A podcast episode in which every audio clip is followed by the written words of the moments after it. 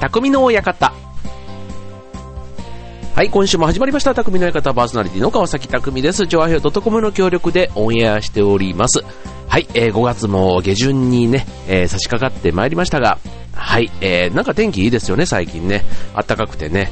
はい、あのーうちはね、最近というか、この週末なんかは、あのー、自然をね、結構満喫、天気が良かったからね、あの、潮干狩りとね、田植えに行ってきて、ね、ちょっとどっちも中腰の作業で、あの、結構長くやるとね、ちょっと答えるんですけど、でもあの、はい、自然満喫の週末だったりするんですけど、ね、それで、あの、家にですね、その、それぞれで、まあ、海に行けばね、まあ、海の生き物がいて、ね、あの、あと、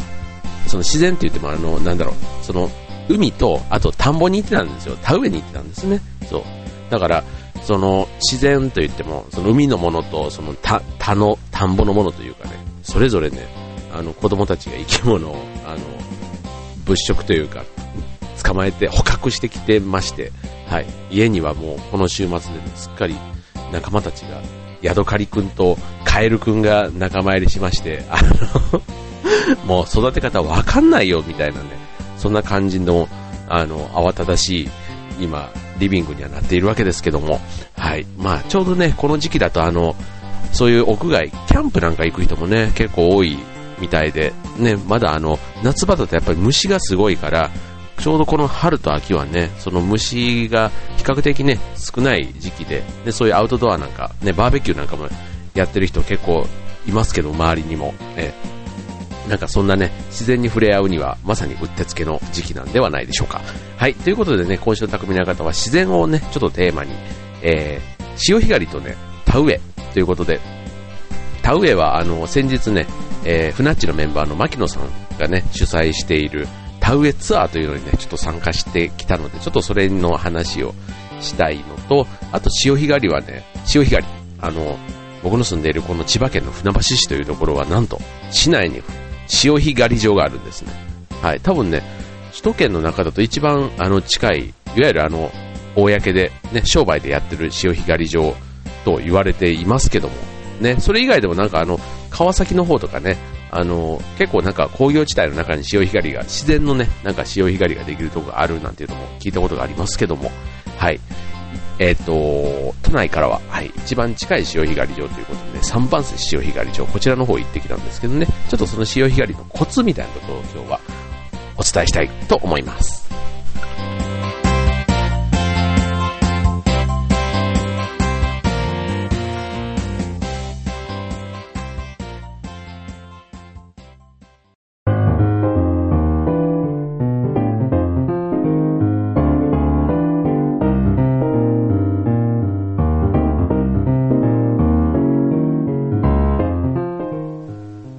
ということで、匠の館ですけども、はい、今週はまあ自然というかね、あの、ね、そういうアウ,、うん、アウトドア、アウトドアでもないかな、なんかそういう自然をね、満喫できるような体験をちょっとこの週末はしていたのでね、ちょっとそれに絡んで、えー、今週はね、田植えと潮干狩りということでね、あの、自然、まあいろんなね、ハイキングとか自然満喫する機会というのはたたくさんあると思うんですけども、はい、今回ね、あの、僕、先週というか、この週末に、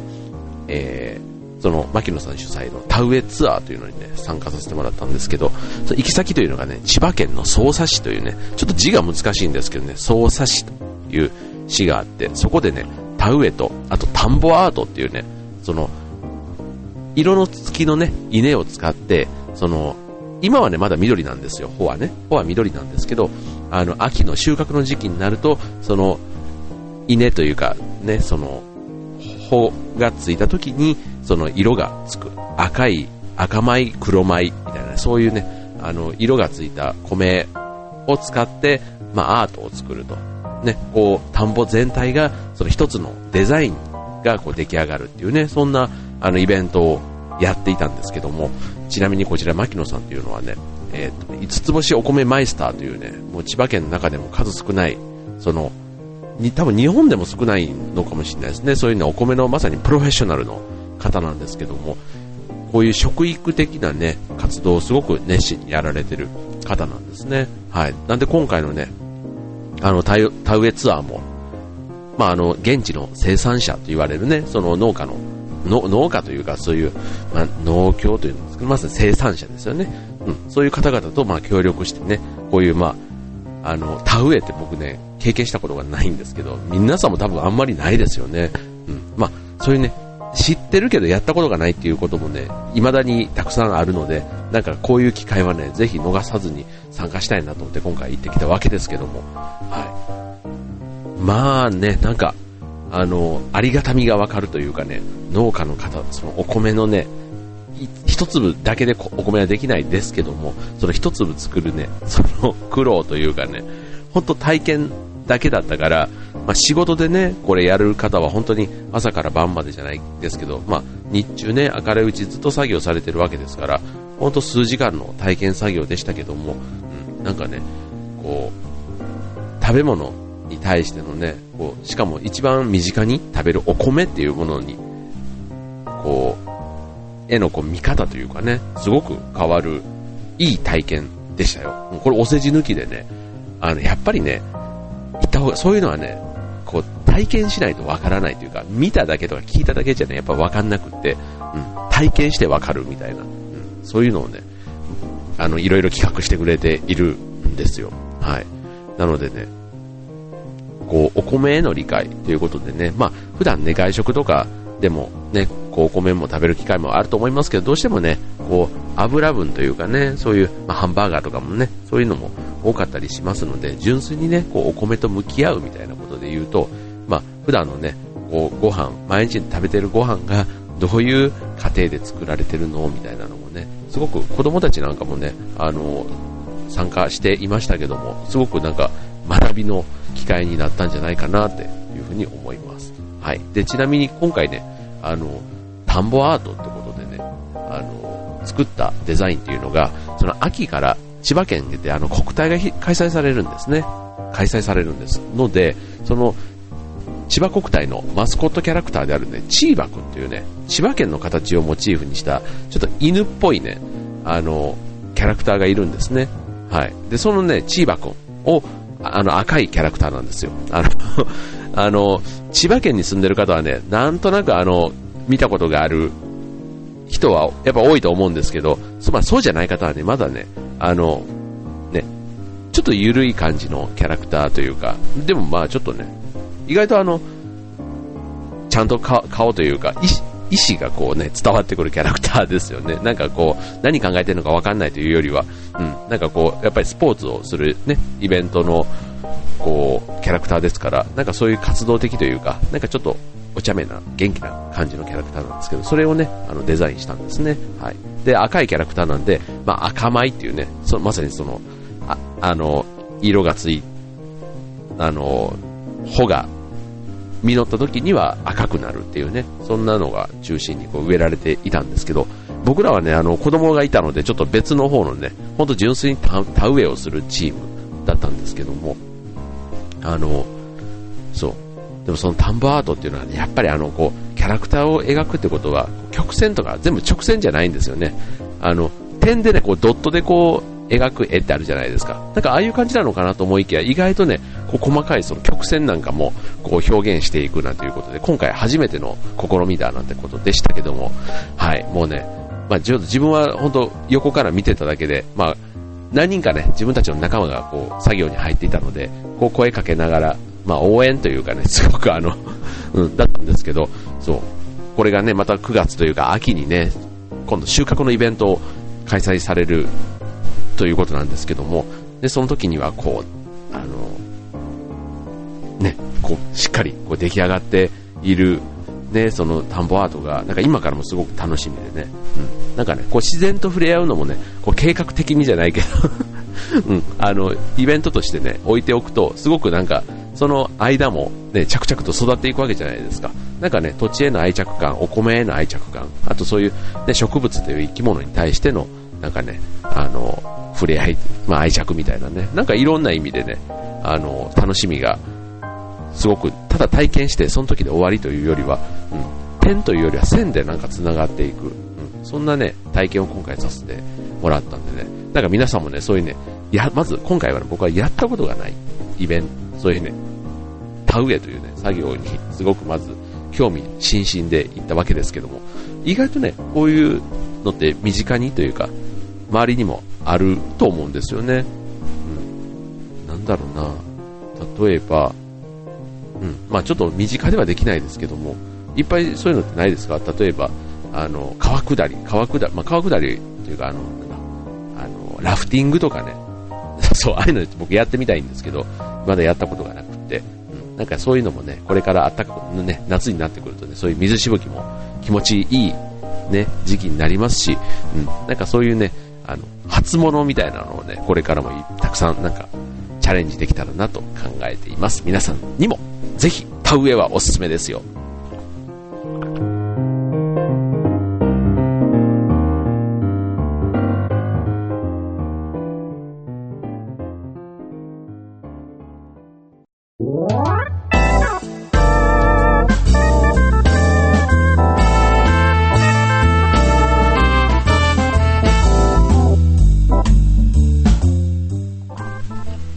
はい、ということで、匠の館、続いてのコーナーは、はい、えー、まあ、今日はね、自然と触れ合うみたいな、そんなテーマでね、話をしてますけども、はい、えー、ちょうどね、今この時期、えー、潮干狩りのね、まさにシーズンですね。これ5月いっぱい、まあ、6月の頭ぐらいまでやっているところもあるかと思いますけども、はい、それを過ぎるとね、アサリはね、産卵を木に生えるということでね、卵を持ってしまったアサリはね、食べられない。そうなんですよ。はい。なので、ね、あの、この時期がまさにピークなんですけど、まあ僕が行ってきたその3番線、ね、えー、潮干狩り場というのはね、非常に、あの、賑わう潮干狩り場で、うん、こう、うん、すごいね、もう車で行くと結構大変だったりするんですけど、うん、まあでも直線距離で言ったらね、うちからだと本当車で 15, 15分もあれば着くということでは、うん、なんか海にね、僕は大阪に住んでたんですけど、あの、なかなかこう、海は、まあ、確かにあるんですけど、港はね、うん、でもあの船がこう停泊するような、まあ、そういうとこだったり、なかなか砂遊びというかね、そういうのをやれる環境がなかったんで、うん、なんか今住んでいるこの町というのは、まあ、都会にもそういう意味では近い上に、ね、あの海も近い、しかもあの梨とかね、結構農産物というかそういう農地もたくさんあったりする、うん、なんかこう海も近い、まあ、山は近くないですけど、なんかそういうね、陸のもの、海のもの、うん、なんかそういう意味ではすごくバランスの取れたね、いい市だなって改めて思うんですけども、はい、えー、まあ市のアピールはね 市の広報の方にお願いすることにして、はい、まあ潮干狩りってね、これもね、意外とね、やったことない人って多いみたいですよね。僕はなんかあの、こっちに住むようになって、毎年というか年に1回は行くようになったんですけど、うん。でもね、あの、これ好みだと思うんですけど、意外とね、地味なんですよ。こう、あの、熊手を使って、こう、ガリガリガリガリやるわけですけども、うん。まあ、持ち物としてはね、まあ、必要最低限、まず熊手はいりますよ。熊手と、あとね、砂を、こう、あの、落とすために、まあ、ザルというか網っていうんですかね。なんかそういうアサリを入れるやつ。で、あとバケツ。うん。で、あとね、あの、貝がね、意外とこう割れてたりするやつがたくさんあったりするんでね、まあちょっと絆創膏とかね、うん、あと、そういうのはあった方がいいですよね。あとはまあ、ちょうどね、この時期もあの日中は暑かったりするので、まあ、持ち帰る時のね、ためにあのクーラーボックスなんかもあったりするといいかと思いますよね。はい。で、あとね、最後、あの、意外と忘れがちなのがペットボトル。うん。これね、僕ね、あの、2リットルのペットボトルをいつも持っていくんですけど、あの、砂抜きっていうのをね、最後、アサリってやんないとダメなので、うん。あの、砂抜きをするには、やっぱりこう、呼吸を、あの、貝がこう、呼吸をして、こう砂をその時に出していくっていうことなんで、やっぱり自分の住んでた水というか、ね、海の水を、で、砂抜きをさせてあげるのが、やっぱり一番貝にとっては自然なんですよね。だから、あの、まあ、食塩で別にあの、やれなくもないんですけど、やれなくもないんですけど、あの、まあ、水道水をね、使ったりっていうこともあって、まあ、カルキが入ってたりもしますから、そうするとね、あの、海水を、で、こう、ペットボトルに持って帰ってあげると、ね、砂抜きもスムーズだったりしますよね。で、あと、まあ、女性だったら、あの、日焼け止めクリームとかね、あの、麦わら帽子とか、うん、日差しはなかなかね、強いですからね、はい。あの、あと首も焼けますから、なんかいっぱい言ってるな。いっぱい持ち物があるようですけど、はい。あの、タオルとかね、首にこう持って、ま、巻いてね、こう首が焼けるのを防止するためにね、あった方がいいかなと思いますけども、はい。えー、まあね、そんな持ち物を持って、こう、レッツ潮干狩りということなんですけど、うん。まずね、そういう意味で持ち物はね、しっかりあの、まあ、ネットとかでもね、いっぱい潮干狩りの情報で、例えばあの、お子さんとね、出かけるときなんかはこういう格好、こういうものがあった方がいいですよ。ね、ちっちゃい子供とかいるとね、まあ、貝を取るっていうよりは、砂遊びの感覚でね、あの、ですし、まあ、お尻をべちゃっと作ってね、当然海ですから濡れちゃいますし、うん。なんかそういう意味では濡れても、濡れ、濡れてもね、こういい格好で、で、しかもまあ着替えなんかもね、しっかり持っていきつつ、うん。というのが、まあ、いい、正当な、まっとうな楽しみ方かなと思いますけども、はい。まずね、そう。あのー、潮干狩り、僕のね、考える、まあ、ポイントじゃないんですけど、うん、こ、意外とね、ほんとね、すんごいいっぱい人いるんですよ。うん。あの、いるんですね。で、いるんですけど、うん、なかなかね、意外と取れないんです。うん。こう、みんながいるところでやってると、やっぱりね、こう、みんながいるところは、ね、当然あの、自分が掘るの別に専門的な機械で掘るわけじゃないんで、こう、熊手でこうガリガリガリガリやってると、そこそこは掘れるんですけど、うん。うん、掘れるん、あ、うん、掘ってる割にはなんか貝が取れないみたいなね。で、特にね、潮干狩り場とかはね、あの、あんまりなんか、自然自然って言いながらすごくね、あの、現実的な話なんですけど、やっぱりこう、巻いてる、貝をね、別にあの、育てた、その、天然のものではないので、まあ、誰かがこう、ちゃんと巻いてくれてるんですよね。で、巻いて、まあ、ちょっとしたらこう、貝が自然に馴染んでいくというか、でもやっぱり貝ですから、そんなに移動するわけでもないので、こうドサッとこうね、巻かれたところが、やっぱり、ところどころにあって、で、そういうところにこうたどり着くとね、まさにあの、金脈ならぬ貝脈貝の鉱脈みたいなのを発見した感じでもうね、そこに行くともザクザク取れてしまうみたいなね、なんか半分お宝探し的な感じではあるんですけど、はい。なんか我が家は最近そういう楽しみ方で、なるべくこう時間、まあそれでも1時間半ぐらい中腰になってやるんですかね。うん。あの、子供たちはすっかりね、あの、ちょっとだけやったらその後はもう好き勝手、あの、トンネルつく、掘ったりとか、なんか、あの、カニ捕まえたりとか、なんかやってますけども、はい。大人たちはね、やっぱりそれなりに、あの、来たからには、その晩はね、しっかりこう、貝尽くしでできるような感じで、特に今回うちのかみさんが頑張ってくれたんでね、おかげさまで、1キロ、家族4人でね、1キロぐらいあるとね、かなり貝は満喫できますけども、はい、その日もね、えー、1キロぐらいの貝を一晩で平らげましたけど はい、あのー、まあ、これもね、まあ、自然というか、まあ、海ともね、触れ合って、ね、その、まあ、巻いた貝とは言いつつも、まあね、自然のこうものをね、その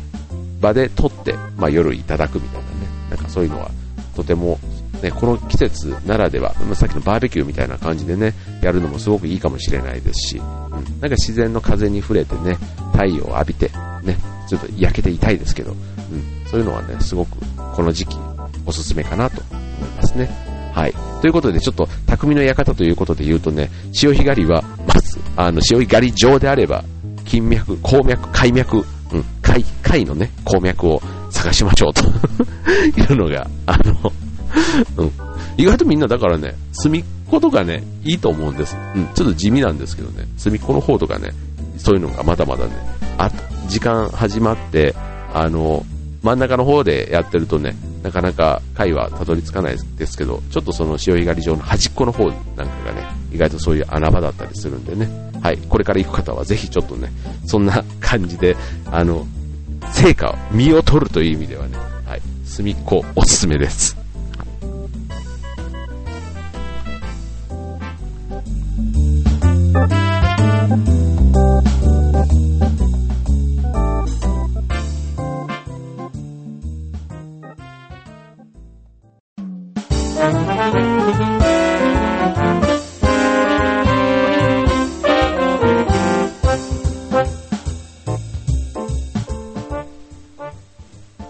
ということで、匠の館は、いよいよ、あ、いよいよじゃない。な、えー、エンディング近づいてまいりましたが、はい、えー、そう。今ね、あの、ふなっちのブログに、あの、コメントというか、あの、書かれてるんですけど、えっ、ー、とね、いつだっけな、2月ぐらいかな、あの、これもね、あの、さっき、田植え体験をさせてくれた牧野さんが主催の、あの、地酒作りのね、あの、ツアーがあったんですね。で、それでこれあの、えっ、ー、と、千葉県房総半島の方に、こう、行ってきたっていうのを、た、確かこちら、匠の館でもお伝えしたかと思うんですけど、そこで、なんと、作ったお酒が、出来上がりまして、日本酒がね。そう、純米生原酒ですよ。が出来上がって、そう、その名もふま、ふわふま、感じなところで、まじ、ふなっちというね、ふなっちというあの、日本酒ができまして、こちらね、あの、千葉県船橋市の牧野米店でね、販売されているということで、はい、あの、ちょっとフナッチブランドをね、こう広げていく一役買ってくれるね、商品になるのではないかと思いますけども、はい、あの、表はね、フナッチというね、かっこいいこうね、こうひらがなで、こう書かれていて、で、裏にはね、その時作った自分たちの写真がね、こう入れ入っている、まさにオリジナルの日本酒なんですけども、はい、あの、ぜひね、これちょっとあの、本数がね、限られているいるので、あの、なかなかこう、たくさん出回らないことは必死なんですけども、はい、ぜひね、ちょっと親しい仲間内にはなんか飲んでもらおうかななんて思って、はい、考えています。はい。はい。で、あと、えー、っとね、ちょっとこのチョハイヤのね、ラジオ関連で言いますと、えー、この匠の館以外にもう一つ、劇団フーダニット通信というね、まあ僕が今入っているその劇団の、えー、ネットラジオが始まっております。はい。で、こちらでもね、まだちょっとあの、普段役者としてはね、みんな舞台の上ではかなり、あの、こなれた人たちが多いんですけども、ラジオということではね、まだまだ不慣れな部分があって、ちょっとお聞き苦しいところもあるかもしれませんけども、はい、あの、これからも頑張って、えー、オンエアしていきたいと思いますので、どうぞどうぞ、えー、ご支援のほどよろしくお願いします。はい、ということでね、匠の館、えー、今週は、こんな感じでございますが、はい、まあね、5月、で、本当週末ね、えー、僕、また今週末は運動会とかね、またちょっとあの、日焼けもしそうだし、でも天気でありますようにということなんですけども、ね、今天気がいいとね、ほんとね、外が楽しいですからね、はい、あの、皆さんもね、この週末に向けて何か、あの、アウトドアというかね、あの、遊ぶ計画をぜひ入れてもらえるといいんじゃないかなと思います。はい、ということで、匠の館は今週はここまで。バイバイ。